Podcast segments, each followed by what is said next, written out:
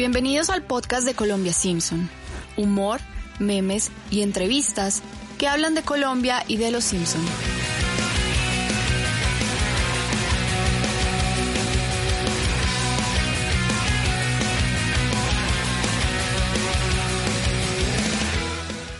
Hola a todos los oyentes de Colombia Simpson. Eh, como muy bien lo saben, estamos grabando desde nuestras casas, acatando las medidas del gobierno nacional pues, para evitar la propagación del COVID-19. Precisamente este será nuestro tema, pero lo vamos a abordar desde un punto y es desde el punto de los medios de comunicación y cómo estos los, eh, lo han cubierto durante este mes largo que el corona, eh, este mes que el coronavirus llegaba a Colombia. Por eso nuestro invitado es Santiago Rivas, quienes lo conocen saben que es presentador, ha ganado varios India Catarina, además también jockey de una famosísima fiesta que se hacía en Bogotá, yo no sé si, si se sigue haciendo, que se llama La Recontra, y bueno, y también eh, es uno de los que participa en el podcast, Presunto Podcast, que muy la tarea de este podcast es analizar cómo los medios de comunicación abordan diferentes temas de nuestra realidad. Le doy una bienvenida a Santiago y espero que eh, esté muy bien. Muchas gracias por la invitación. En la recontra existe, pero hace mucho tiempo no se hace, entonces es como es como cuando usted tiene la tarea pero en su casa. ¿Hace cuánto, ¿hace cuánto no se hace? Pero ya hace cuánto no se hace la recontra. Así ya, ya va para dos años, tres años casi. La última que yo fui hace unos cuatro años, más o menos. En Bogotá no se hace hace cuatro años, sí. Las de, Asilo y, y fueron como las últimas, pero es que nos quedamos sin sitio donde hacerlo. Claro, porque en una época era en el antiguo, eh, ¿cómo era? Antiguo metro, hotel, como en teatro, metro. teatro metro, sí, en el teatro metro, allá se hacía. Ay, no, muy, esa, era una, ajá, era una muy buena fiesta. Entonces, bueno, también, sí, muy buena. Y también saludo a Wallace, que es nuestro productor, eh, que es, gracias a él hace, hace posible este podcast. Espero que esté muy bien en su casa, Wallace. Bien, tranquilos, acatando las, las, las órdenes. ¿Ahí me escuchan bien? Sí, muy bien. Ah, bueno, acá estamos acá, juiciosos en la casa, produciendo podcast con Colombia Simpson y nada, un saludo especial para Santiago. Antes de entrar al tema, antes de entrar al tema como tal, Santiago, ¿qué opinión le merece Kurt Brockman, el periodista de nuestra serie? Ay, me parece que es una excelente parodia de, de, la figura gringa del anchorman, ¿no? De, del presentador de noticias, eh, porque, bueno, un poco porque ese modelo nosotros lo hemos sabido copiar mucho con todas sus virtudes y sus defectos, ¿no? Con ese pelazo, ¿no? Con esa imagen constante de éxito y la, la parodia que se hace de, la figura del presentador de noticias mm, es muy divertida y, y es además, eh, no, incluso, o sea, pensando en Ken Brockman, pienso también en, en el momento en que, en que Lisa y, y Bart tienen un informativo, ¿no? Y, y, y yo me siento viendo al periodismo colombiano, ¿no? Cada vez que Bart sale, cualquier estupidez, como soy Bart Simpson. como, es, es, es, es, un retrato de, de, de la aspiración a, a, la visibilidad por el drama y eso pues obviamente es, es tal cual lo que a nosotros nos aqueja en los medios. Bueno, una de las tantas cosas. Sí, pues los, los amigos de Bart, que soy Bart Simpson, ¿no? Era es increíble eh, yo cada vez que recuerdo ese capítulo, perdón, cada vez que veo a un presentador de un canal muy importante de nuestro país, me acuerdo de Bart Simpson. Es, es increíble. Pero no solo él, hay varios periodistas así, por ese estilo. Pero ya entrando en materia, eh, invito a Santiago y a todas las personas que nos están escuchando a que escuchemos esta primera escena para que comencemos a desarrollar el tema. No le diga al supervisor que tengo gripe. Sí, yo estoy trabajando con la pelvis rota.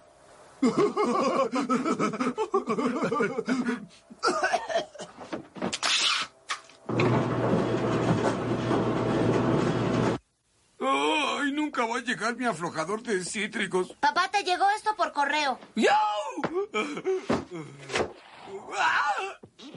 Mamá, prepara un gran abrazo extra. Te compré un nuevo extractor. Oh, Dios mío, están entrando gérmenes de gripe por todos mis poros. Oh. Feliz cumpleaños. Feliz cumpleaños. ¡Ah!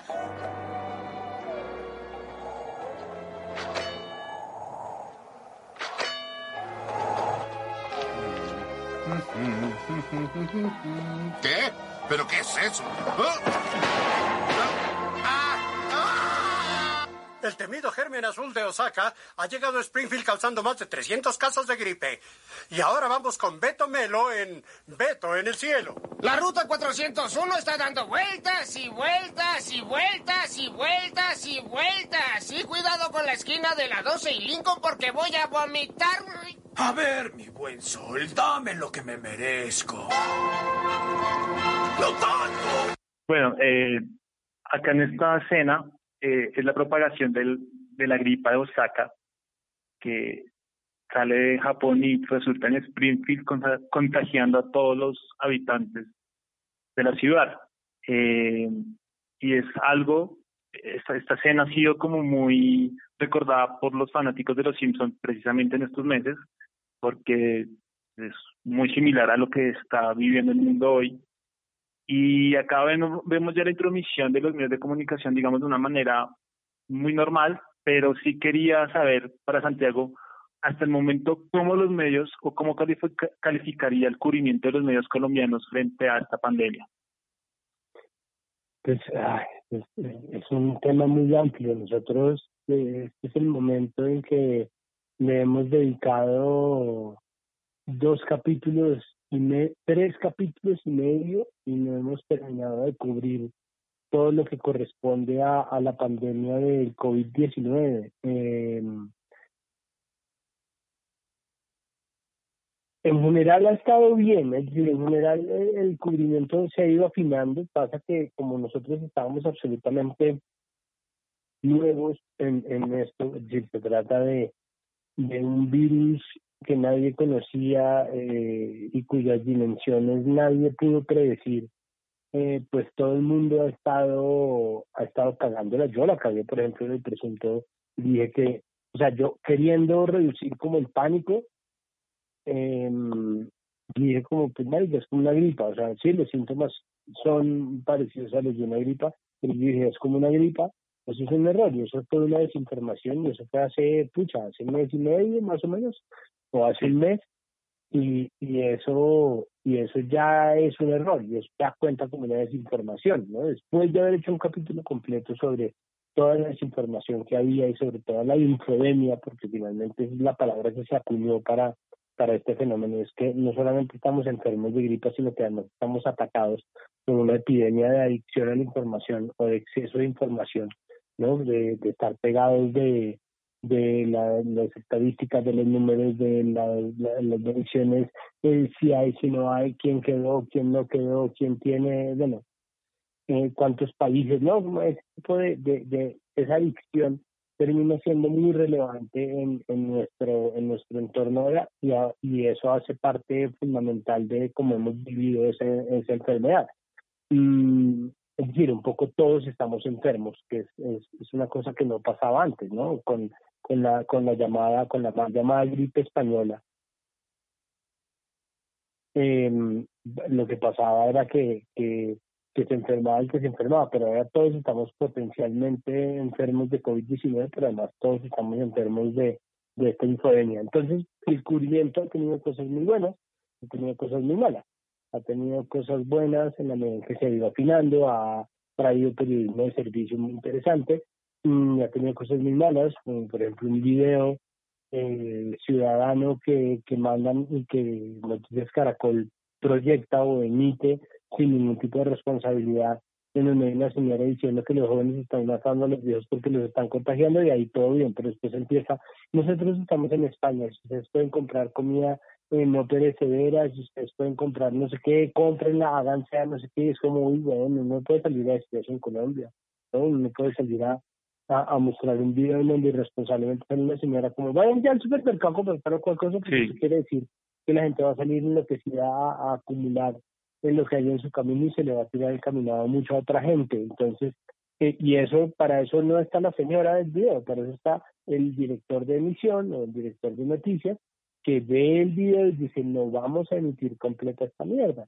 ¿no? Entonces, eso, esos son errores, pero creo que en general eh, todo el mundo está tan pegado a eso y hay tanta información y, y hay como un acuerdo en general de, de no vamos a, a, cagarla, que es muy poco lo malo, pero lo malo es muy malo. Y ahí viene, por ejemplo, el video de Noticias Caracol o el confidencial de semana, que por ser confidencial no tiene gran peso en la revista, pero en cambio Twitter sí tiene un gran peso, diciendo que es que la curva se estaba aplanando. Y eso es evidentemente el gobierno vendiendo la idea de que estamos mucho mejor para poder abrir el país. Y eso no se justifica ni se compadece con nuestras necesidades y mucho menos con el nivel de mediciones que estamos haciendo, pues eso es irresponsable. Y la gente que ha replicado estamentos del poder sin siquiera hacerse preguntas, como en cualquier tema, claro, está siendo irresponsable, pero hay unos ejemplos muy claros como de lo que está muy mal en, en esta pandemia. Por ejemplo, Pulso, ¿no? Pulso arrancó, eh, eh, piense, piense en el capítulo de la gripa de Osaka y, y piense lo que está pasando ahorita con Trump, ¿no? Que dicen al COVID-19 el Kung Flu, como sí. era chistosísimo y lo que están haciendo pues es esparcir la idea xenofóbica de que es una cosa de los chinos, ¿no? De los chinos. Eh, y, y nosotros tuvimos titular de, de, de Caracol Radio diciéndole a la gente que tranquila, que, que, que, que uno podía comer arroz chino y no se le iba a pegar, eh, y, y que que están las ridículas. Entonces la xenofobia, ¿no? Porque, por ejemplo, claro. eh, apareció en Pulso, Pulso tuvo la noticia de, atención, por Venezuela puede entrar el coronavirus, al igual que el terrorismo. Y esto, ¿para qué? O sea, doble desinformación, o sea, doble desinformación, combo xenofobia agrandado, todo mal, todo mal. Lo que pasa es con la pandemia ya es algo que se ha podido evidenciar o varios hemos podido notar, y es que esta pandemia ha mostrado eh, de lo que está hecho no solo el sistema de salud de los países, sino también cómo están hechos los medios de comunicación y, y cómo informan. O sea, creo que esto ha sido una, un ejercicio muy interesante de cómo, cómo han caído, cómo, cómo, todos han caído en esa infodemia que, que llamaba Santiago ahorita. Eh, es más, uno de los primeros capítulos de ustedes frente a este tema, y cómo también la gente pasa de varios estados, pasa del estado de tranquilidad, que es una gripa, varios lo pensamos así, pues también pasa al estado de, de histeria en el que por querer mostrar que estamos mal, eh, desinforman también a través de las redes sociales. Claro, pues es que, es que, es que lo que pasa es que aquí viene, eh, aquí, aquí las, las responsabilidades tienen que ser observadas con, con finura, ¿no? Con precisión. Y, no todos tenemos las mismas responsabilidades. Si yo salgo a decir que se está aplanando el, el eh, eh, mire, si yo que tengo bastantes seguidores en Twitter salgo a decir que se está aplanando la curva, es una gran irresponsabilidad. Pero no es tanta irresponsabilidad como si un medio de comunicación lo dice. ¿Sí ¿Me entiende? Como, eh, entonces, la, la, la responsabilidad o el sentimiento o la, el concepto de corresponsabilidad eh, hace que nosotros estemos obligados a entender eh, el sistema como o, el funcionamiento de, todo el sistema de salud de la mano de los medios, de la mano de los esquemas y de las organizaciones, de, la mano del poder y su organización, ¿no? de los estados centrales, de los gobiernos distritales, todos estamos unidos. Eh, todo es un sistema que hay que, que hay que entender en, en, su totalidad y que no puede funcionar una cosa sin la otra. Entonces, eh, puede que yo no tenga tanta responsabilidad como un medio y puede que una persona eh, que acaba de llegar a Twitter y, abrió su cuenta hoy tenga menos responsabilidad porque tiene menos gente a la cual está potencialmente desinformando, pero todos hacemos parte de esto, ¿no? Todos hacemos parte de las noticias falsas, todos hacemos parte de las mentiras, todos hacemos parte de las nubes de desinformación. Entonces, esa, eh, ese, esa, ese cambio de mirada, de, de estar solos o de estar cada, cada persona para sí misma, eh, versus la idea de estar obligados a la solidaridad, a la corresponsabilidad, a, lo que los gringos llaman el accountability, ¿no? que la gente pueda llamarnos a, a rendirnos cuentas o a que rindamos cuentas. Eh, es un cambio de mirada muy grande y los medios tienen un papel fundamental ahí. Y los medios están haciendo la tarea de, consultar la primera fuente, en este caso la primera fuente son los especialistas, los epidemiólogos o los, los expertos en salud, el mismo Ministerio de Salud, el Instituto Nacional de Salud del país. Eh, ¿Sí están haciendo esa tarea? Algunos sí, claro. Pues, es decir, lo que pasa es que los medios grandes tienen muchos periodistas. Entonces, medio que no lo esté haciendo son los imbéciles. Así, ¿no?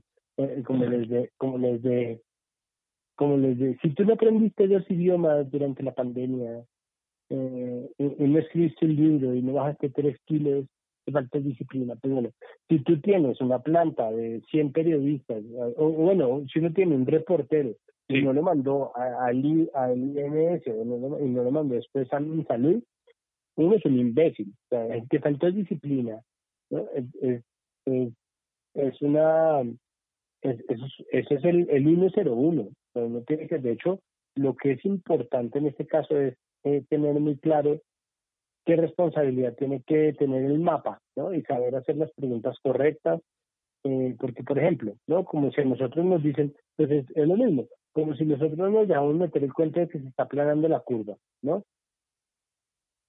Eh, pero nadie se hace la pregunta de cuánta gente están testeando, pues entonces es muy fácil comerse ese cuento. Si todos como, como país decimos como, ah, no, es que dijeron que están aplanando la curva y seguramente mucha gente lo dijo, seguramente mucha gente se lo creyó. Eh, eh, si eso se empieza a difundir, si eso se vuelve el mensaje, entonces es importante, es decir, es un problema, ¿no? Eso es un problema grande, es un problema global. Por eso digo, todos hacemos parte de la desinformación, todos hacemos parte de, de, de quien replica y quien no replica, y si cada retweet es cariño, y cada persona que le crea a semana que se está planeando la curva, ¿no? Eh, está, está cayendo víctima de, de una desinformación que solamente acentúa la gravedad de, del mal. Mm, entonces, pues la fuente se está consultando porque no hay de otra, eh, pero, pero hay mucha gente que no está fijándose muy bien en qué dice la fuente, tal o cual. Y eso, ahí es donde yo creo que está la diferencia. La gente que es capaz de confrontar fuentes, la gente que es capaz de establecer un mapa, la gente que es capaz de darle herramientas al público para que interprete y entienda, como no. Eh, hay un conflicto, hubo en algún momento un conflicto entre el Instituto Nacional de Salud y el Ministerio de Salud, o por ejemplo Patarroyo, ¿no? Entonces si uno ocurre Patarroyo como fuente primaria, uno tendría que hacerse preguntas. Los del espectador se las hicieron, ¿no? Hicieron las preguntas acerca de Patarroyo, verificaron el mensaje de Patarroyo, hicieron un, un, un chequeo de antecedentes de Patarroyo y dijeron, pues mire, este no es el tipo idóneo para hablar de esto, y él está saliendo a, a avalar lo que está haciendo el gobierno, un poco porque se le da la gana, pero sin ningún tipo de acreditación para hacerlo. Ya, que Santiago menciona Patarroyo, eh, no sé si vio un meme que nosotros hicimos hace, eso fue muy chistoso, eh, fue una, o sea, como que si lo adivináramos lo que fuera a pasar, dos días antes de que Patarroyo saliera a hablar, nosotros hicimos un meme, no sé si se acuerda de la cena, Santiago, de la, en donde Homero va a la universidad y le dice al profesor como, qué pena profesor, pero yo soy experto nuclear, he trabajado años en esto y sé cómo se maneja una máquina de, una máquina de protones. Es la escena y se enciende el, la escuela o la, el centro educativo. Y nosotros hicimos el, el, capítulo de Estúpido Nerd. Exacto. Y nosotros hicimos el meme de Homero, pusimos la cara de Patarroyo como Homero y decíamos y decía Patarroyo eh, qué pena pero yo llevo años trabajando en la vacuna contra la malaria y sé cómo funciona esto de cómo manejar la, vacuna Y la gente, es increíble, la gente se ponía brava que porque no respetábamos a una eminencia, entonces decíamos, creo que acá la labor, y eso también es una tarea de nosotros, es como a través del humor y la sátira y un meme podemos criticar, pero también estamos dando la, la oportunidad que la gente se pregunte, bueno, ¿y esto es por qué hacen este chiste? Entonces, ya que estamos en la era de la información, pues uno puede investigar qué ha pasado con Patarroyo y sus vacunas o su vacuna contra la malaria y los años en los que ha estado trabajando en esto. Entonces es un ejercicio muy interesante, eh, ya que Santiago acá lo mencionó, eh, eso, eh, eso que dice el espectador estuvo muy bien. Claro, es que bueno, eso es lo bueno de tener uno a Pablo Correa editando Ciencia del Espectador, ¿no? Exacto. Y que, creo es un que tipo que, que conoce a los científicos, que trabaja con los científicos, y que los mira, que los observa, que los desenmascara eh, y que por lo tanto tiene todos los papeles y todas las herramientas para, para desentrañar esto. Pero mire lo que yo le digo, por ejemplo, con respecto a la corresponsabilidad. Ustedes no tienen la responsabilidad de ser educadores. Ustedes, está bien que hagan el, cuestionamiento y que hagan humor, y que obviamente den la información que puedan dar y ojalá la información verificada. Todo eso está bien, pero no es responsabilidad de ustedes educar a la gente, sí, es decir, ustedes hacen lo que hacen, ustedes no pueden estar en la casa de cada colombiano, ¿no? Cada colombiano. Eh, en la casa, en cada casa de un niño, papá, papá, ¿por qué Patarroyo no es una eminencia?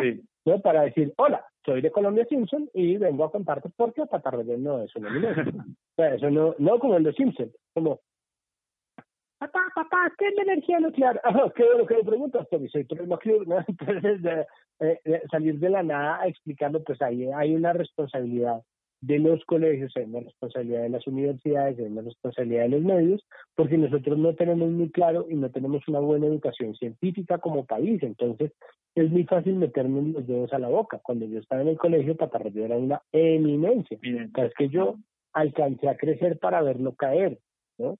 Y ahora, y ahora estamos enfrentando dos problemas que son análogos, pero que se, pero que se contradicen constantemente, y es, por un lado, tenemos la sobreinflación de personas, ¿no? Esa mierda de tener ídolos es una cosa muy peligrosa porque, pues porque, marica, es decir, porque no, porque no vale la pena de verdad desvivirse tanto por gente a la que no le importa y por gente además que tiene defectos, ¿no? Y esto es como lo que pasa con el uribismo y lo que pasa con los caudillismos nuestros, ninguno como el uribismo, pero, pero al mismo tiempo tan parecidos todos entre sí, ¿no? Eh, eh, de estar dispuestos a, a justificarle cualquier huevona a una persona solamente porque es nuestro líder, eh, que, que nos conformamos eh, en busca de felicidonia eh, en torno a una figura tan, tan difusa y tan, tan oscura y tan, tan truculenta. Y al final de cuentas, eh, esa exageración y esa idealización de las personas solamente puede hacer que lo que sube como palma caiga como coco, ¿no? Entonces, eh, estamos todo el tiempo entre esa idolatría loca de la gente por las figuras conocidas o el, el, constante atropello a la figura de cualquier persona, ¿no? Entonces, eh, mucha gente que uno creyó infalible, de repente es falible, y esto eh, va de verdad a cualquier lado, o sea, como Martin Luther King, eh, la Madre Teresa de Calcuta, o, o el filósofo de su preferencia, ¿no? Entonces uno dice, ay, marica, tan chévere que es eh, Martin Luther King, y siempre va a aparecer alguien en Twitter que le diga, pues, pues hijo de puta. Sí. Yo no sabía que Martin Luther King en 1957 le pegó una bofetada a no sé quién, es como, ay, marica, ¿no? Entonces, cancelado, cancelado, este no, Total. cancelado, cancelado, cancelado. Entonces, estamos entre idealizar a la gente y cancelar a la gente, y necesitamos un sistema educativo global, ¿no? Como en general en el país, que nos brinde herramientas para lidiar con uno y otro fenómeno. Así es. Bueno, si Santiago nos está dando como la entrada del próximo audio, eh, porque estábamos hablando del King Patarroyo y empezamos a hablar de eh, varias personalidades. Está con el audio, vamos a hablar un poco de ese papel que han jugado los gobernantes. Así que, bueno, te invito a que Wallace nos ponga el segundo audio. Este es un aviso de última hora del alcalde. Pueblo de Springfield, debido a la epidemia, he cancelado mis vacaciones a las Bahamas. No dejaré esta ciudad. Oye, tú quita ese escandaloso ahí de la eh, oficina del alcalde. Perdón, hermano. Smithers, esa plaga no me asusta. He construido una cámara a prueba de gérmenes para mí. Ni un solo microbio puede entrar o salir.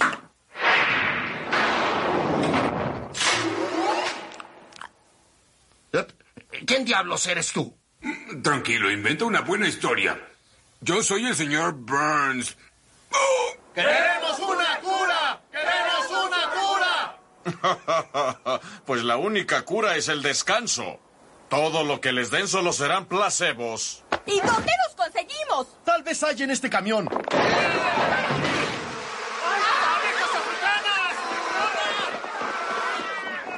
¡Estoy curado! Dijo. Bueno, acá Santiago se rió un poco con la escena. Eh, y eso que ahí está tratando de escuchar, pero bueno, eh, la gente va a escuchar muy bien los audios.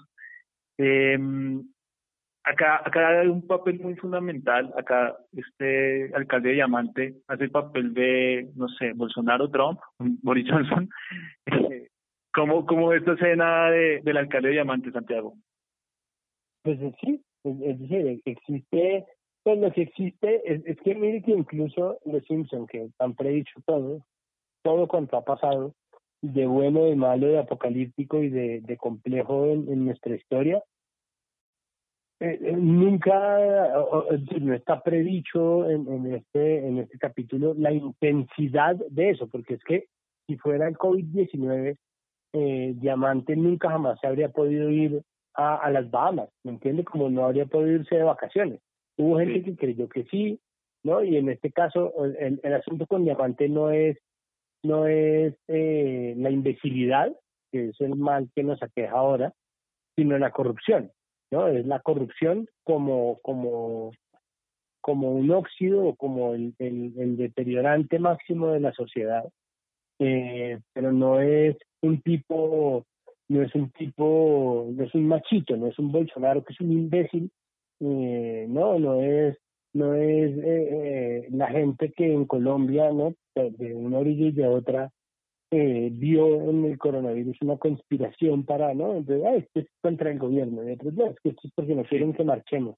Eh, sí, pero y Duque, Duque se contuvo, es decir, donde vivimos en este caso hubo, obviamente ha habido voces, ¿no? Como de no, pero porque vamos a cerrar el país, Duque alcanzó a decirlo, menos mal ha escuchado a los expertos, tenemos una además, tenemos una colombiana que es Tulma Cucunubá, ¿no? Que, ha dado los consejos, pero, pero digamos sí estúpidos como, como Trump o como Bolsonaro, que no tienen un pelo de brutos, pero que esparcen y promulgan y predican la imbecilidad como, como un estilo de vida son, por supuesto, los que, los que han generado eh, el caldo de cultivo para, para este tipo de pandemia. ¿Qué pasa, qué pasa por ejemplo, en el, en el, en ese capítulo?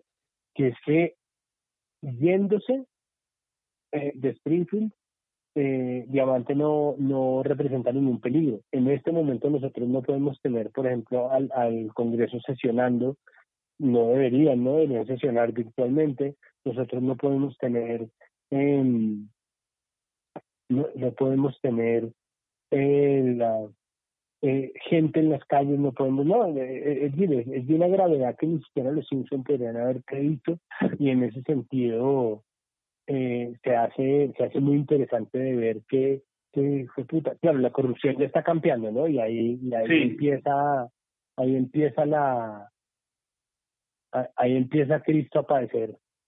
Pero, pero qué, pero, perdónenme, voy a, voy a, retomar el hilo. Ahí, ahí con la corrupción obviamente empezamos a padecer, pero es una corrupción muy distinta. En este caso, el caso de Diamantes es como la negligencia, ahorita es la Procuraduría denunciando que hay un, que hay un, cartel del COVID-19. Horror. Sí, eh, Santiago, y vea que, mm, a ver, algo que hemos, nos, hemos dado cuenta y es que, por ejemplo, Duque también se ha convertido eh, en su propio medio de informar, ¿no? Sobre la pandemia, eh, con todo este Consejo de Ministros que hace todos los días a las seis de la tarde. ¿Cómo usted cree que ha funcionado este ejercicio que ha hecho Duque? Eh, uf, eh, pues sí y no. Eso siempre, eso siempre sirve. Lo que pasa es que nosotros no sabemos todavía para qué. Mm, e, e, esa, esa, ese papel de Duque, policomunicador, eh, todos los formatos que ha hecho, pues eso simplemente es un reflejo del populismo latinoamericano de ahorita, ¿no? Y ese populismo a mí me recuerda pensando en los Simpson mucho como Hank Scorpio, pero pero Hank Scorpio es un tipo perfectamente capaz y Van Duque no lo es, ¿no? Eh, es, es, es divertido porque porque se trata de, de una, una, una forma de, de encarar el problema que es eh, más, más, más tilín, tilín que cualquier otra cosa. Entonces, que se ha funcionado, pues ah, de pronto sí, pero al mismo tiempo no creo que le sirva ahí para lo que él está buscando ahí, que es recuperar su credibilidad y hacer lo que Semana le ha dicho, que es, eh, vea papito, aproveche que esta es la narrativa que su gobierno necesitara, ¿no? Para, para, para las banderas, las banderas, otra vez dándole agenda, las banderas, es hora de tomar las banderas. Mire a su copiloto Barberderas, mire esto y mire, vaya papito, vaya, resuelve ese problema. Pues eso no le está funcionando porque la gente no cree en Duque, pero al mismo tiempo, si el tipo está de verdad manos a la obra, mientras el man las decisiones que son, puede hacer todos los programas de televisión que se le da puta gana. Eso es lo que quiero decir. O sea, si el man toma las decisiones que son, no pone atención a los expertos, tiene como prioridad absoluta el bienestar y la vida de las personas, y ojalá la vida digna más allá de si son o no venezolanos o pobres o migrantes o guerrilleros o guerrilleros o lo que se le dé la gana, ¿no? Si él tiene como prioridad la vida de las personas y toma las decisiones correctas, por favor, que salga en calzoncillos bailando, que vuelva a hacer malabares con un balón como la foca maestra, que no me importa, ¿no? Entonces creo que pasamos un punto en donde ya es como, ah, haga lo que se le da pero haga, haga, haga lo que lo que tiene que hacer bien, hágalo bien todo lo demás bien pueda pararse en la cabeza y haga entrevistas y eh, dirija su formato. Si, si lo que quiere hacer es presentar de televisión, está bien mientras por la tangente se aprecia. Bueno, Wallace, invito a que Wallace pregunte, que también está que se pregunta. Santiago sí quería preguntar una cosa y era como volver también un poco al, un poco a los medios de comunicación grandes versus los medios de comunicación más pequeños y es puntualmente sobre el mundo digital, ¿no?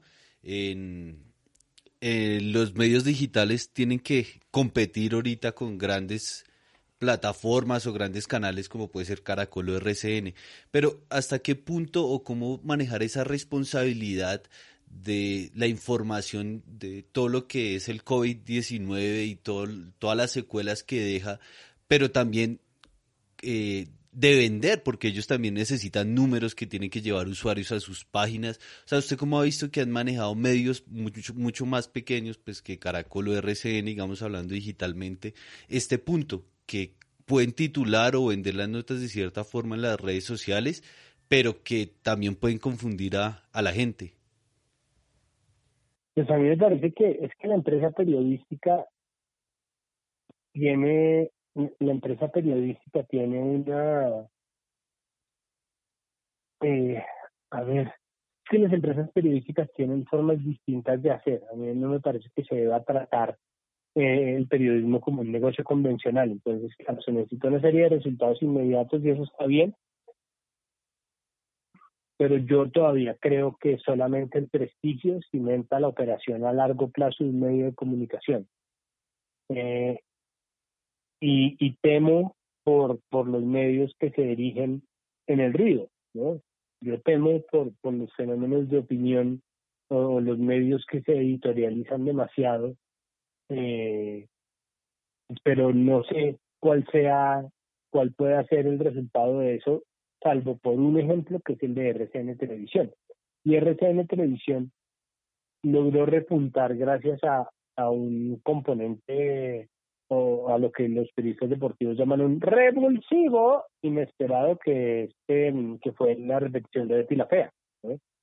Mm, seguramente una inyección de plata por parte de la pauta gubernamental muy grande, ¿no?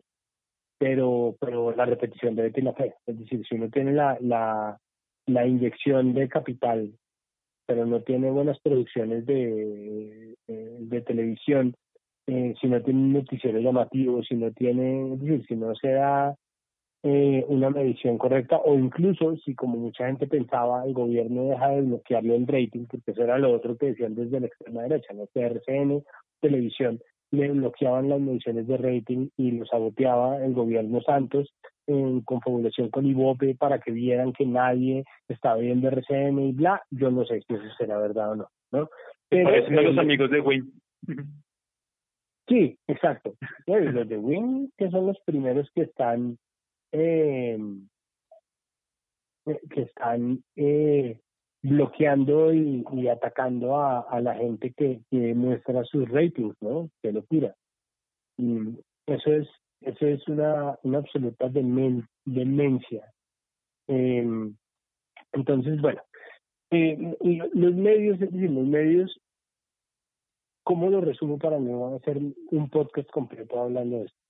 El, es importante que los medios recuerden que hay muchas formas de conseguir eh, clics. no, no necesariamente uno hace clics cagándola, ¿no? no necesariamente son eh, los clics, eh, o, o mejor dicho, no son necesariamente el sensacionalismo y la mentira lo que le trae a uno clics. Es, es, eso, es un, eso es un mito y eso es eh, una, un horror que, que, que, se nos haga creer que es o, verdad o clic, ¿no? O buena información o clic. Uno puede titular bien, uno puede titular eh, con palabras indexadas, uno puede titular atendiendo las necesidades de Google, uno puede hacer un montón de, de cambios en, su titulación en el diseño de noticias eh, sin necesidad de, de, desinformar y, uno puede conseguir los clics de cualquier manera. Eh, si uno está apelando al sensacionalismo, es simplemente un mediocre. No, me parece que, eso sea signo de ninguna otra cosa ni síntoma de ninguna otra enfermedad. Eh, la cosa es, claro, son eh, eh, son necesidades que apremian de alguna forma, pero al mismo tiempo, y esto es lo otro, no creo que la plata esté necesariamente en, en, en, en los clics. Me parece que eso es una, es una irresponsabilidad y una cortedad de miras que, que lo que hace es dar al trasto con el ejercicio de los medios. Y para mí el mejor ejemplo es Arcadia.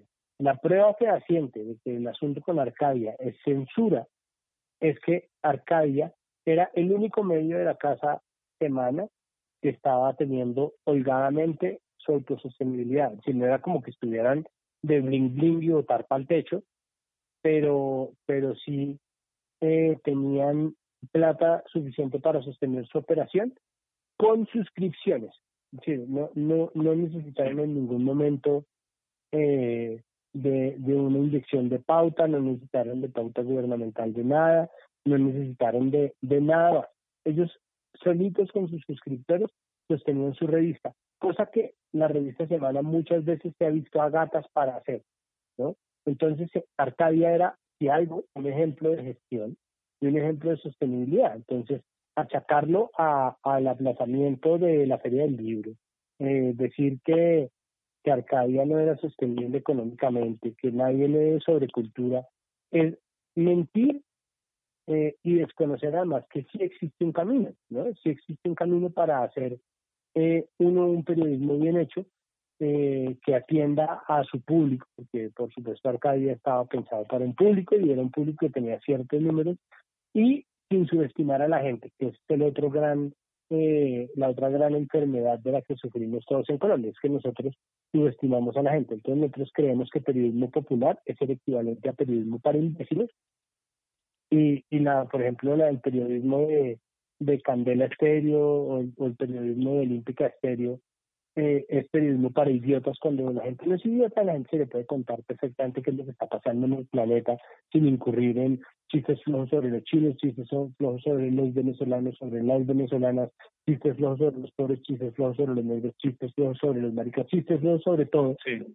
Entonces, eh, la excusa de que algo es popular o, tiene que ser popular no me parece que sea una razón para hacer un mal trabajo. Y en eso es el error en el que caen las emisoras musicales, sí, pero también muchos medios que, se supone que son de la gente, ¿no? Empezando por Pulso. Pulso, Pulso tiene como bandera, como es que eso es lo que lee la gente, ¿no? Y ellos lo que hacen es noticias de las noticias, reportean lo que pasa en las redes sociales, reportean lo que pasa en los .coms de los medios de comunicación, pero lo que están haciendo en, en, el fondo y en esencia es tratar a la gente como idiota y me parece que eso eh, tarde o temprano debería, de pronto yo estoy equivocado, de pronto, eh, de pronto estoy equivocado, pero eso tarde o temprano debería pasarles una factura eh, que yo no sé si ellos están en capacidad de pagar. Claro, y ya, ya que Santiago está hablando como de, de esos como niveles, o sea, creo que eso también es un problema de clasismo, que Colombia sufre, sufre un problema de clasismo muy evidente y en todas las esferas, y, y pasa pues en los medios de comunicación, la crónica roja, por ejemplo, muchas veces, más allá no, no se le critica por su estilo, sino, o sea, como por, porque la ley de la gente de barrios populares, un ejemplo, ¿no?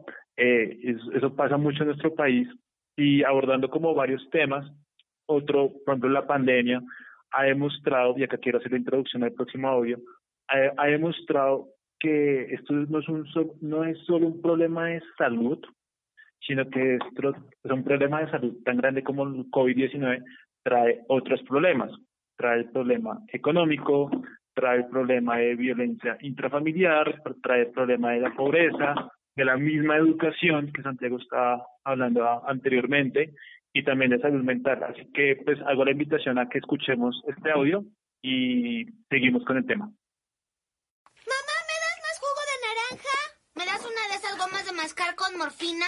Eso no existe. March, malgastas el tiempo con ese niño. Ven a cambiar el canal y a rascarme la cabeza. ¡Ya voy! Ay, pero me voy a perder el astuto.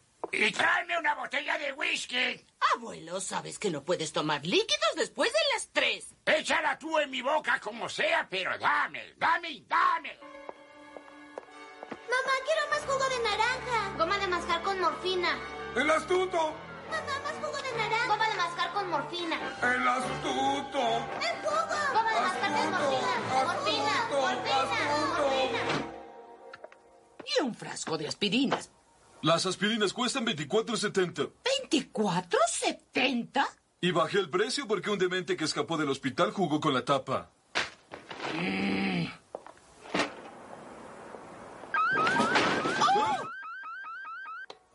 Válgame, señor. La alarma debe estar mal. ¿Podría moverse un poco a la izquierda? 1.90. Sanjay, ayuda a la señora Simpson con su bolsa. Y mientras lo haces, quien quiere con vaya, vaya. ¿Qué quiere? ¿Qué quiere con vaya, vaya?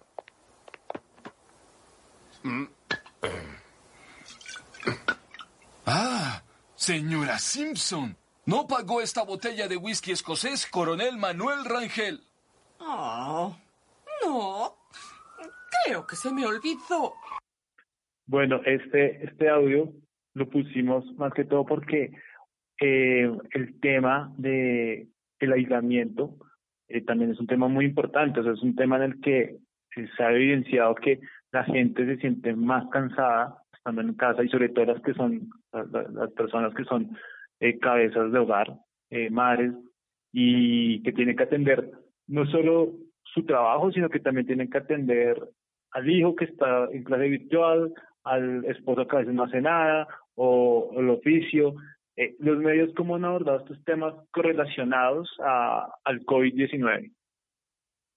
Pues, marica, eso ha sido un cubrimiento disperso, porque tiene que serlo. Eh, nosotros hicimos una, una, un capítulo eh, específicamente hablando sobre las poblaciones más vulnerables de, la pandemia, ¿no? Sobre, sobre cómo se cubre a las familias y a los abuelitos, ¿no? Que es la, la, el eufemismo ridículo y el diminutivo con el que se trata a las personas mayores mm, y a los ancianos y a los viejos eh, eh, para, para buscar, ¿no? Como para hacer, eh, ah, eh, para no ser violentos, ¿no? Es- Esa, esa idea que nosotros tenemos cerrada sobre la acción afirmativa y sobre la corrección política, lo que hace es em, muchas veces empañar el eh, empañar nuestra manera o, nuestra capacidad de llamar a las cosas por su nombre. Y me parece que eso es un problema,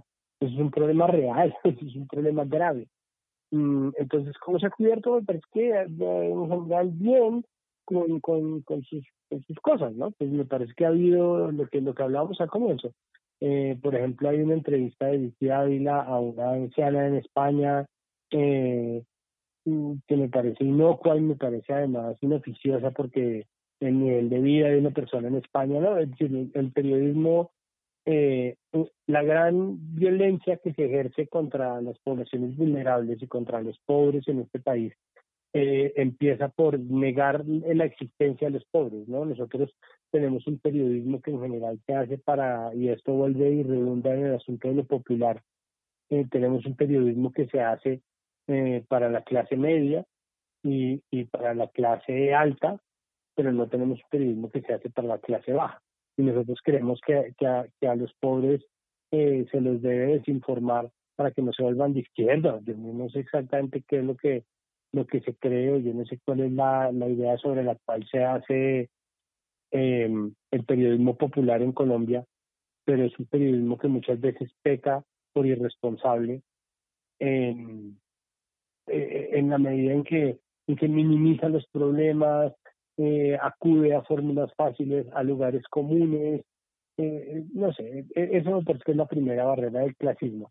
Y luego de eso está eh, la vida de las familias. Entonces Vicky Ávila, por ejemplo, le hace una entrevista a una señora y es una entrevista afable, digo, tampoco digo yo que, que sea con mala intención ni nada, eh, pero, pero está eh, eh, entrevistando a una señora que vive en Madrid con un nivel de vida muy distinto a que vive cualquier persona en Colombia, eh, un poco, un poco eh, para, preguntarle y pedirle que se quede en su casa y obviamente buscando hacer periodismo de servicio y, y buscando diseminar el mensaje de que la gente debe quedarse en su casa, entonces eh, acaba por, por, por incurrir en, en bobadas como desconocer que hay mucha gente que no puede quedarse en su casa. Es tan simple como eso, pero negar la existencia de ellos es el, primer gran acto de clasismo del periodismo, ¿no? Como es que los irresponsables que, que los irresponsables que, que, que no cumplen con la cuarentena, entonces deben ser penalizados y es como, bueno, calma, ¿no? Relajen el papo ahí un poco porque, porque estamos olvidando que existe mucha gente que simplemente no puede, no puede cumplir con la cuarentena. Y, eh, claro. No, claro, y eso, y eso, sí, y a partir de ahí creo que ya existe una falencia, pero al mismo tiempo pues sí se han dado indicaciones y se han entrevistado pediatras para la gente que vive con niños, se les ha dado ideas. O sea, no, no, no, no podemos decir que se peca tampoco por, por carencia, porque no es verdad. Pero hemos tenido contenido suficiente. Eh, eh, entonces, pues estamos, es un problema natural, no me parece que sea, que sea un, que sea un, eh, de morirse, pero al mismo tiempo me parece que hay cosas a vigilar, que, Claro. que, es, que es importante. Bueno, acá después de la intervención de Santiago, vamos a escuchar un audio de David Swenger, que es psicólogo, que ya estuvo en nuestro capítulo, y nos habla un poco de todos estos problemas que sufre March tras eh, tener el cuidado del abuelo, de los hijos y del esposo. Buenas tardes. Eh, aquí les habla David Rolotzweiger, psicólogo, psicoterapeuta. Ante la situación actual y ver la referencia al capítulo de Marsh en cadenas, cuando Marsh se ve completamente abocada por las presiones debido a los ACA-flu, sucede algo que no es que no pertenece solamente a los Simpson, pertenece a la a un fenómeno mucho más general y es la redistribución de las labores en el hogar. ¿A quién le toca a cada quien? Cuando uno ve otros capítulos como Bar gana un elefante, en que se dividen las labores, Homero está eh, limpiando el sótano, Bar está tallando el cuadro, Lisa está limpiando el cuarto, y ver cómo toda esa distribución de, los, de, la, de las tareas en el hogar también representa un conflicto porque al no estar acostumbrados a una cotidianidad y esa cotidianidad basada en lo equitativo, esa cotidianidad basada en la redistribución de las, de las labores de la casa, cuando se llega a una situación en que la redistribución de las labores se ve obligatoria, aparecen conflictos. Y aquí justamente con toda esta situación del coronavirus, se están viendo cómo muchas personas incluso han trabajado más a pesar de que ya estaban dentro de la casa. Por ejemplo, una ama de casa puede estar trabajando el doble porque tal vez el esposo o el hijo desayunaban un pan con un, con un café y se iban y después comían una empanada o algo al llegar al trabajo. Pero ahora al estar dentro de la casa, el desayuno es otro, el almuerzo es otro, la cena es otra. Entonces, se ve, se ve sobrecarga, se ve, se ve, se ve, se observa una sobrecarga en las funciones dentro del hogar. A pesar de la situación y a pesar de las necesidades que se están planteando en la actualidad. Entonces, cuando ya lo vemos con ese panorama, hacia dónde ubica todo esto o cuál sería el objetivo de esta intervención desde la psicología y los Simpson, es de ver la redistribución de las labores como una, como una parte de la cotidianidad, como una parte que no solamente debe depender de una situación apremiante como la que estamos viviendo, sino que puede deberse a situaciones que no nos empujen a eso, sino que la, que la redistribución de las labores sea algo más cotidiano, sea algo mucho más, mucho más amplio y que no necesariamente esté basado en que solamente en casos de emergencia toca distribuir los roles o dividir las tareas dentro del hogar.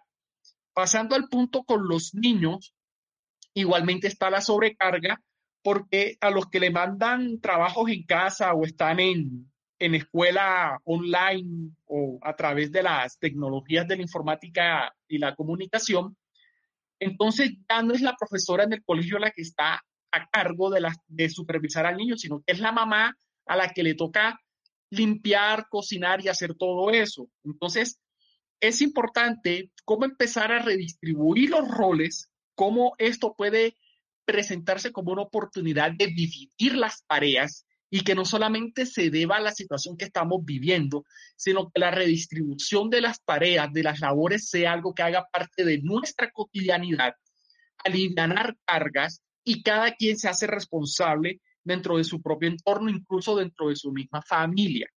Entonces, desde March en cadenas y Vargan un elefante, se observa la, la, redistribución de las tareas en el hogar en determinadas situaciones.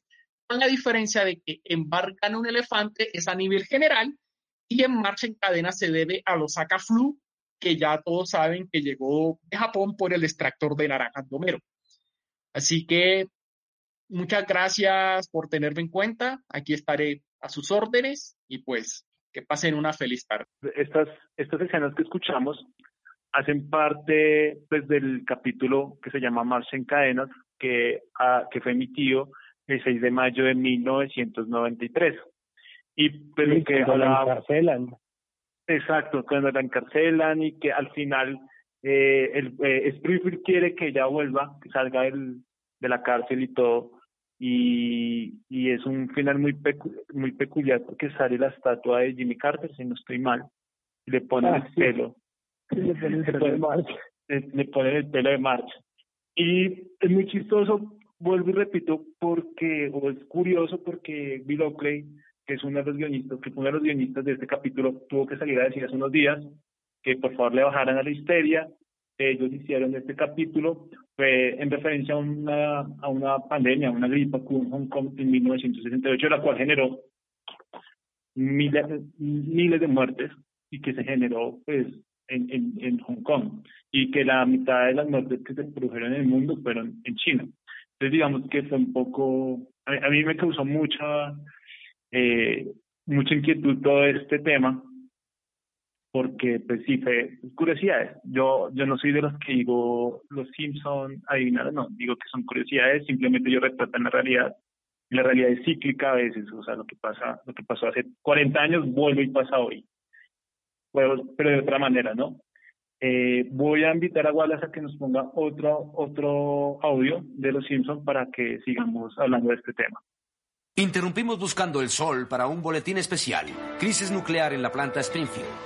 Olvide el cabello, dame el colorete. Estamos al aire. Recibimos información de que ha habido un accidente en la planta de energía nuclear de Springfield. ¡Ay, Dios mío! Tenemos en la línea al director Montgomery Burns. Señor Burns. Hola, Kent. Ahora los hábiles y capacitados técnicos de nuestra planta se encargan del problema serenamente. Dios mío, danos valor en los momentos de angustia. al público que no existe ningún peligro. En realidad, todo está bajo Ah, control. Señor, ese es mi traje contra radiación. ¿Cómo diablos voy a saber? Señor Burns, se dice que es una fusión nuclear. Fusión nuclear, uno de esos términos desagradables. Yo lo llamaría un excedente de fisión no requerida. Homero, por favor, ten cuidado. Pero acá, acá sí le voy a hacer dos preguntas a Santiago de una vez. La primera es, ¿qué tanto están influyendo los medios, no solo los medios de comunicación, eh, las redes sociales y nosotros mismos como, que nosotros somos también medios de, eh, ¿cómo decirlo? Me- núcleos pequeños de medios de información, creería yo. ¿Cómo influyen como en la paranoia colectiva? Eh, y la otra pregunta y es si, los periodi- si el periodismo ha caído en sesgar la opinión de los expertos para que estos digan lo que la gente a veces quiere escuchar. Sí, eh, pues a ver, eh, con respecto a la paranoia, volvemos a, a algo que su merced mismo dijo.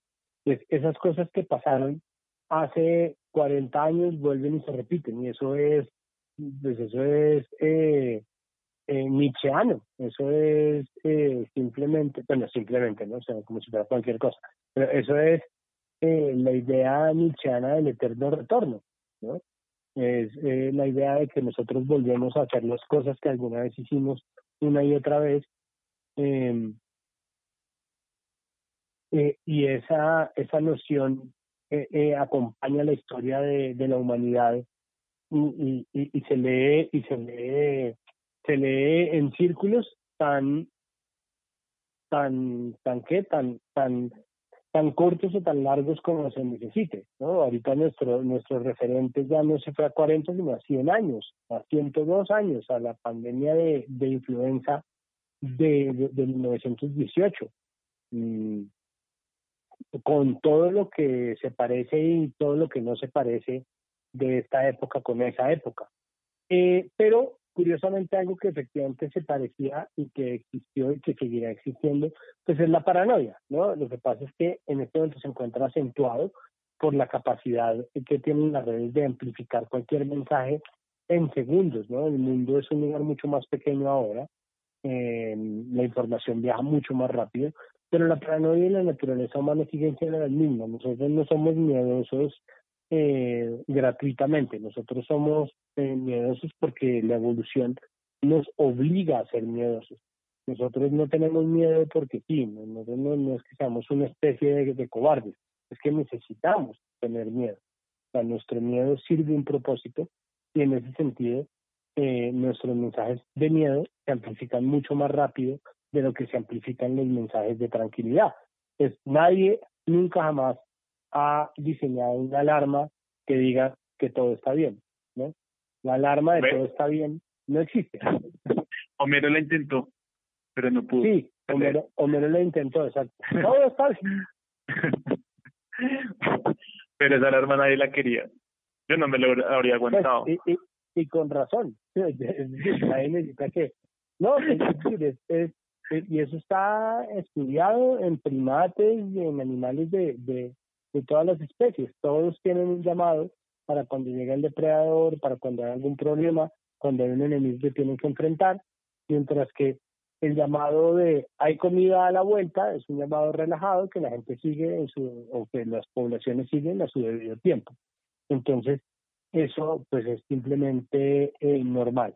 Y eh, por supuesto, nosotros como, como humanos, eso lo que está obviamente dando cuenta es del, de, de nuevo, de nuestra responsabilidad compartida como eh, difusores de información.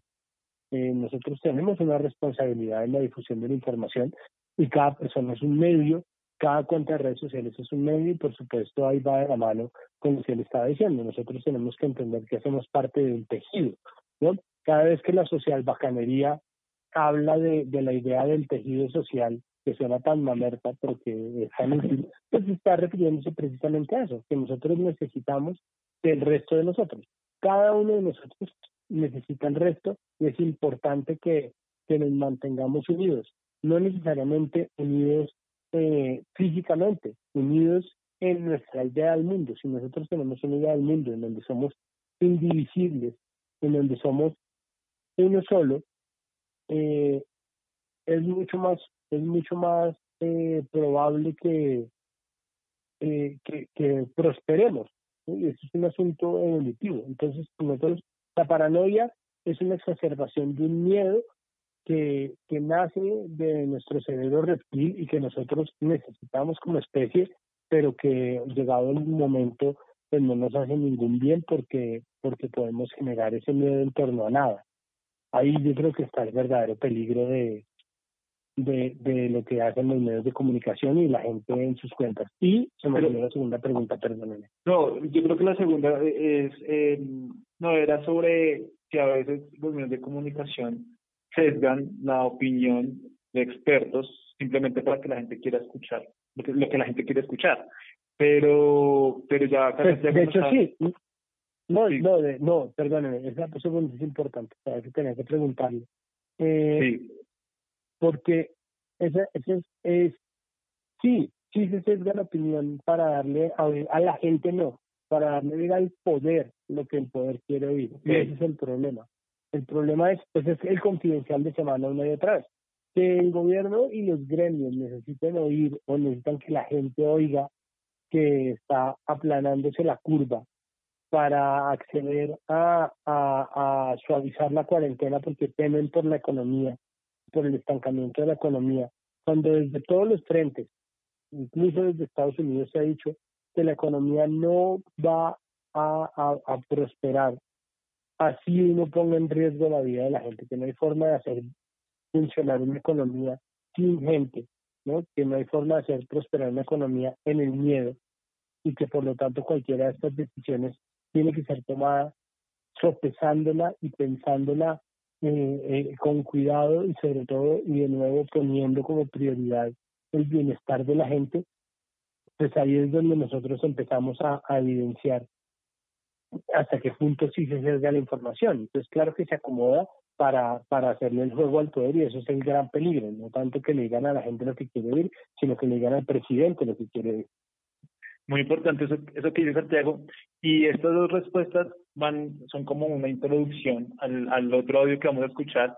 Eh, no sé si después de que escuchemos ese audio, Santiago tenga algo más que decir, añadir, añadir el tema, pero sí creo que es importante escucharlo.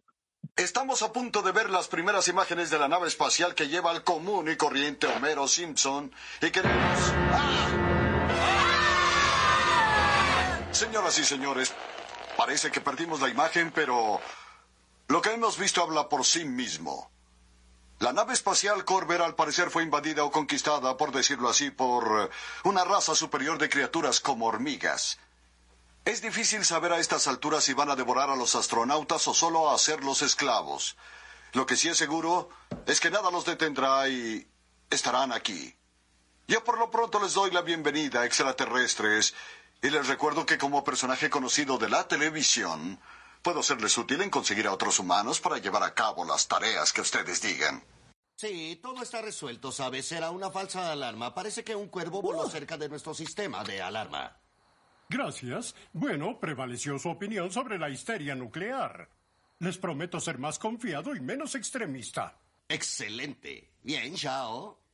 Bueno, acá, acá unimos dos, dos escenas de dos, de dos diferentes capítulos, pero que están muy correlacionadas y es sobre la descontextualización de los hechos, que para nosotros puede ser algo muy peligroso y muchas veces puede llegar esto como a procurar procurar una primicia, como le pasa a Kurt Brockman dando la noticia de las hormigas extraterrestres.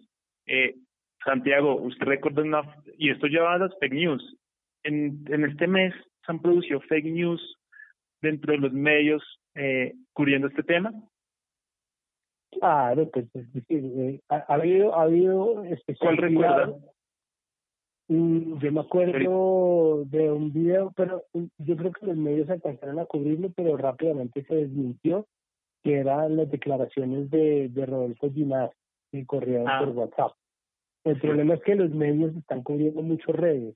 Entonces, eh, creo que hay un problema adicional a las fake news y es que el cubrimiento de las fake news muchas veces no, no hace suficiente énfasis en el hecho de que se trata de mentira eh, y, y termina por mm, por dejar esos mensajes por ahí flotando mm, irresponsablemente pero pero pues eh, sí, E-, eso es algo que estamos aprendiendo a hacer todos.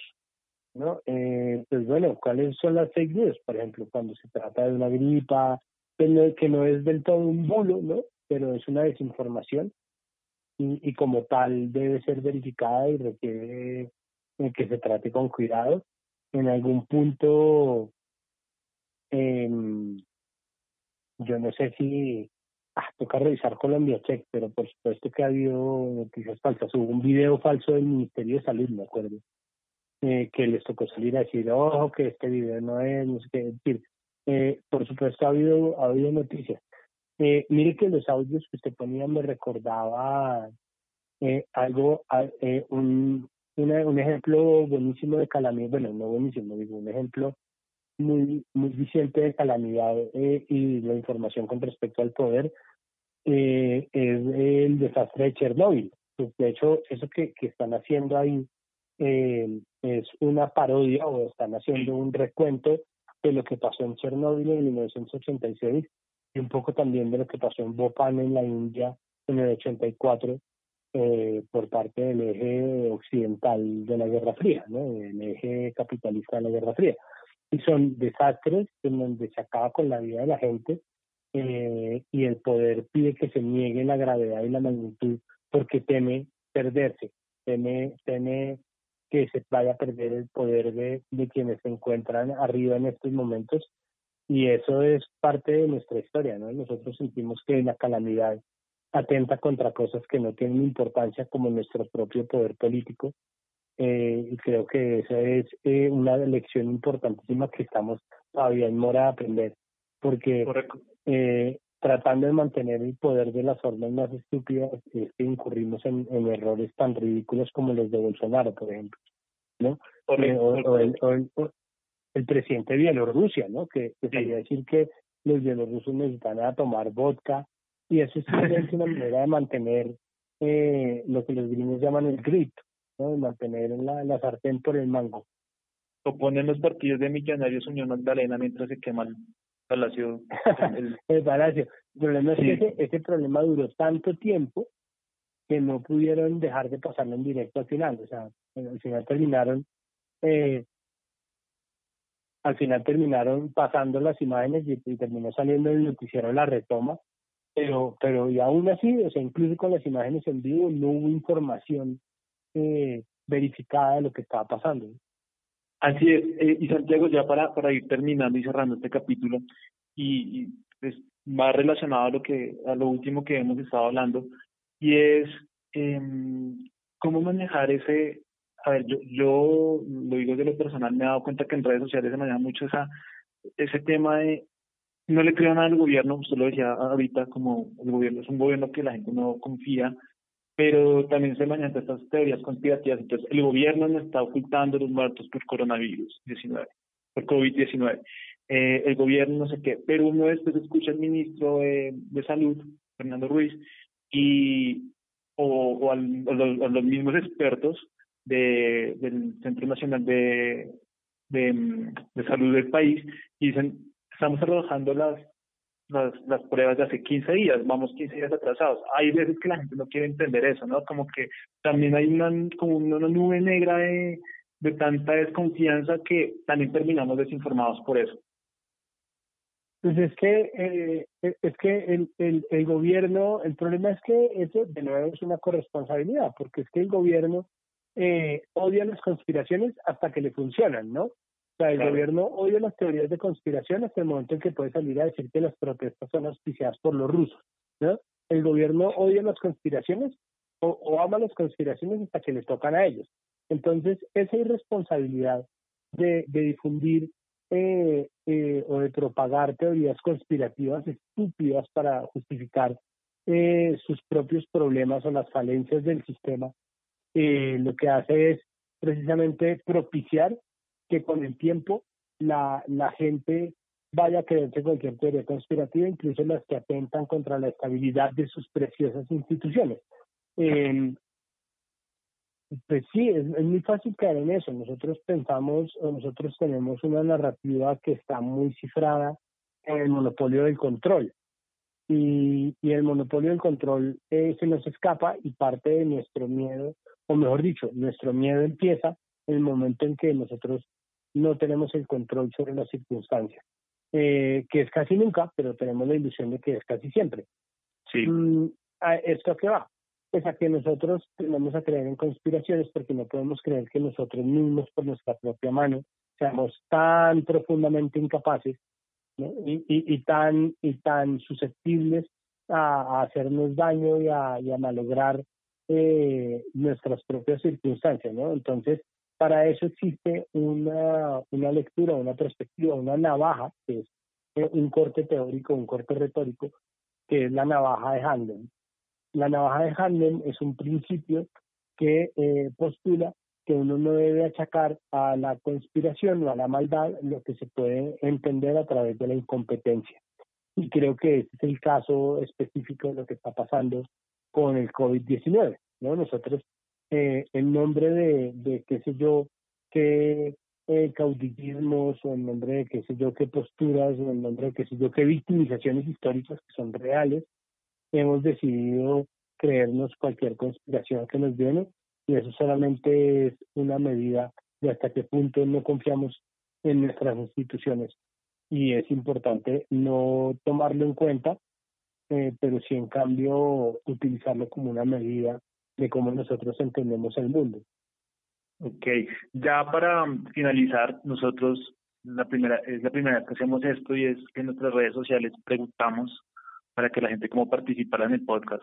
Y entonces hicimos la pregunta de cómo la gente estaba viendo a los medios de comunicación. Voy a leer unos cuatro trinos nomás para no, no extendernos de varios usuarios. Por ejemplo, Javier Arley eh, nos dice que, ah, lo resumo así, Noticias 1 dice, el ciudadano de a pie no está para seguir eh, endeudándose con más créditos.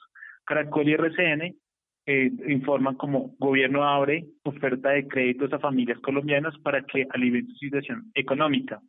Eh, es como acá él nos pone como esa diferencia entre estos medios de comunicación. Por ejemplo, Felipe del Castillo nos dice, los medios juegan un papel muy importante que es informar. En mi caso me parece que están abusando de la información de COVID-19, además de la cortinilla de la música de terror. Eso, es, eso sí es absolutamente terrible.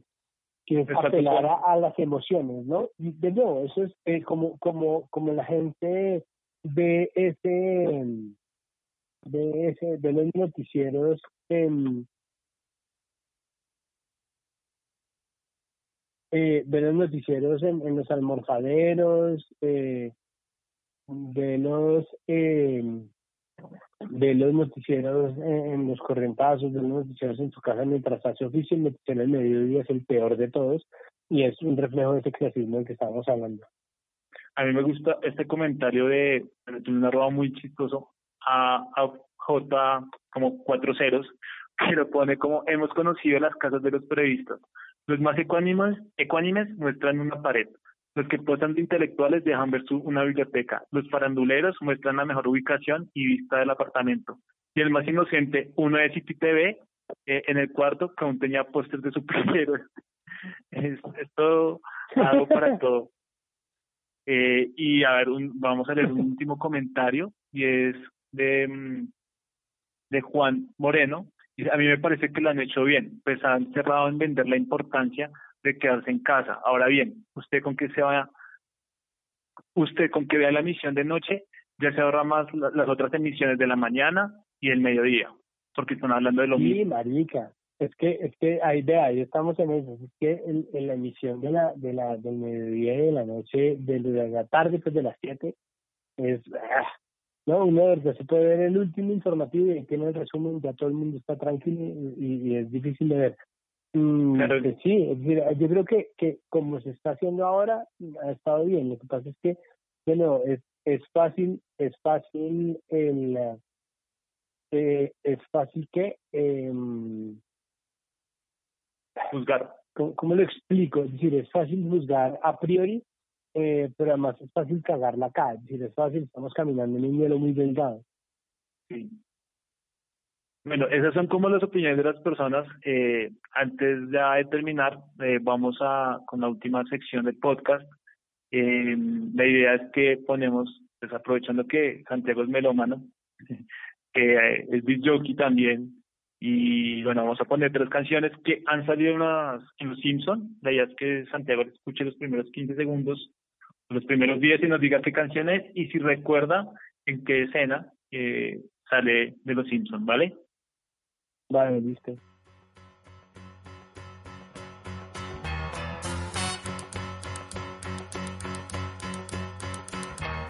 Tumble out of bed and I stumble to the kitchen. Pour myself a cup of ambition and yawn and stretch and try to come to life. Jump in the shower and the blood starts pumping. Out on the streets, the traffic starts jumping. Pero no logro acordarme de qué capítulo es que sale. Me siquiera me acuerdo de quién es esta vieja que está cantando.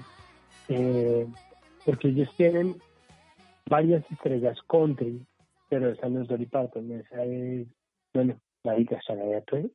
Pero la, no, no canción, la canción es la de Dolly Parton, Night to Five. Ah, míralo. y la escena le, le pegó le pegó a la, a la, a artista la escena es cuando recuerdan que Marge quedó embarazada de Bart y que Homero le dice a Marge como eh, es que el nuevo merece un padre con un buen trabajo. Y Homero comienza a buscar a tener varios trabajos pero le empieza a ir mal en todos los trabajos muerde un perro le quita el dedo a una señora porque empieza a vender cuchillos. Esa escena es muy graciosa es de ese capítulo de esta canción de Dolly Parton que se llama Night to Five eh, vamos con la segunda canción. Ah, invito a Wallace a que nos ayude con la segunda canción.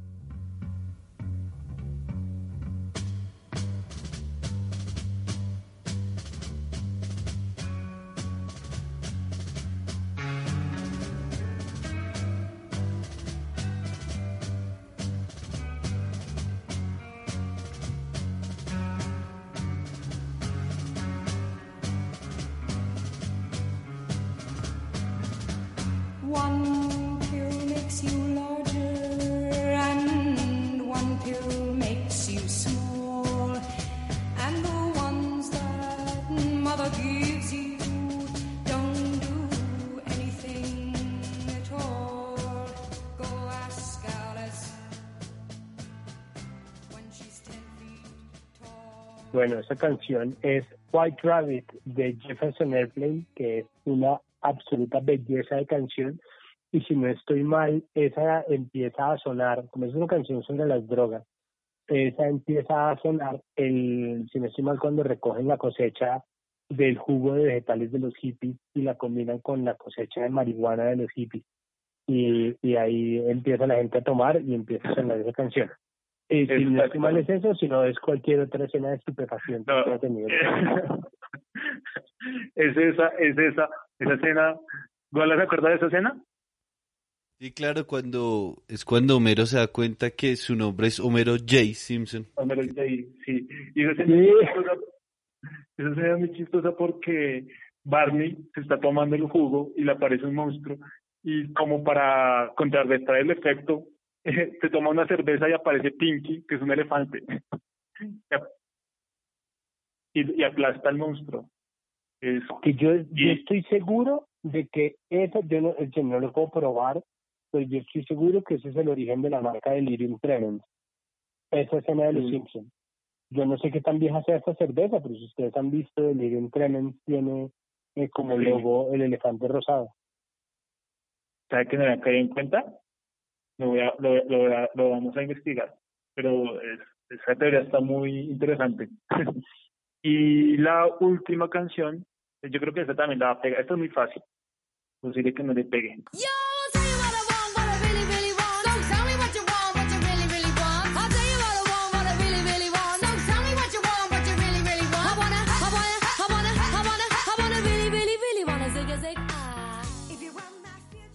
Claro, eso es wannabe de los de los Spice Girls, pero yo no me acuerdo en qué capítulo sale. Eh, Sale, no, no recuerdo. No. Sale cuando Homero eh, reemplaza a, al rojo, en, eh, maneja un camión, una mula, por todo Estados Unidos y le dice a vamos a, vamos a poner música camionera y pone Ah, ah. Sí. es un gran capítulo y, y una gran una gran escena. Eh, bueno, así así pues vamos culminado este episodio. No sé si Santiago quiere dejar una última reflexión de todo esto que hablamos, eh, con paralelo con la ayuda de los Simpsons. Eh, pero muchas gracias por haber aceptado la invitación. Eh, nos escuchamos mucho en, en Presento Podcast y nada, vamos a ver cómo seguimos trabajando así a distancia. Pues sí, no, no, no. Simplemente, por favor, cuídense mucho, cuiden a los demás. Acuérdense que de verdad todos estamos juntos en esto. Puede que no estemos cerca, puede que no estemos ni siquiera en el mismo país, puede que no estemos en la misma ciudad, pero estamos juntos en esto. Y es importante, y creo que, lo que está quedando en evidencia, tanto en Estados Unidos como en Colombia, como en China, como en Japón, como en Corea, es que la desigualdad es asesina y la inequidad es asesina y es importante que empecemos a solucionar ese problema y tenemos que empezar a pensar qué partes de nuestra normalidad son aquellas a las que queremos volver cuando se supone que debamos volver a la, a la normalidad.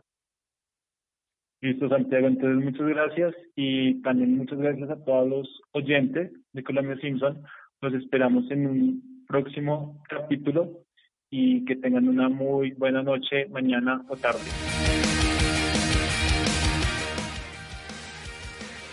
Gracias por escucharnos y espérenos en un próximo episodio. Búsquenos en Facebook, Twitter e Instagram como arroba Colombia Simpson. Este podcast es una producción de arroba Wallace8810.